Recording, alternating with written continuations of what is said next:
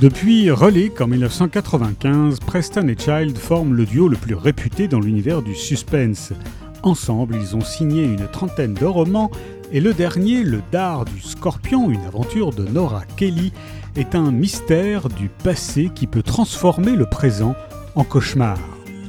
Le corps étrangement momifié d'un homme est retrouvé dans une ville fantôme du Nouveau-Mexique. À ses côtés, une croix en or datant de la conquête espagnole du XVIIe siècle. L'archéologue Nora Kelly et Cory Swanson, jeune agente du FBI, doivent exhumer le cadavre, l'identifier et déterminer les causes de son trépas pour espérer mettre la main sur un fabuleux trésor qu'on dit enfoui à proximité. Mais leur présence dérange et les morts s'accumulent.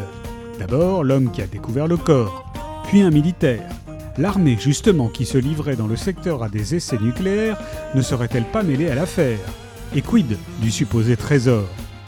Une fois de plus, l'intervention de l'inspecteur Pendergast du FBI, le Sherlock Holmes des temps modernes, pourrait lever le voile sur ce mystère. Le dard du scorpion de Preston et Child est paru à l'archipel.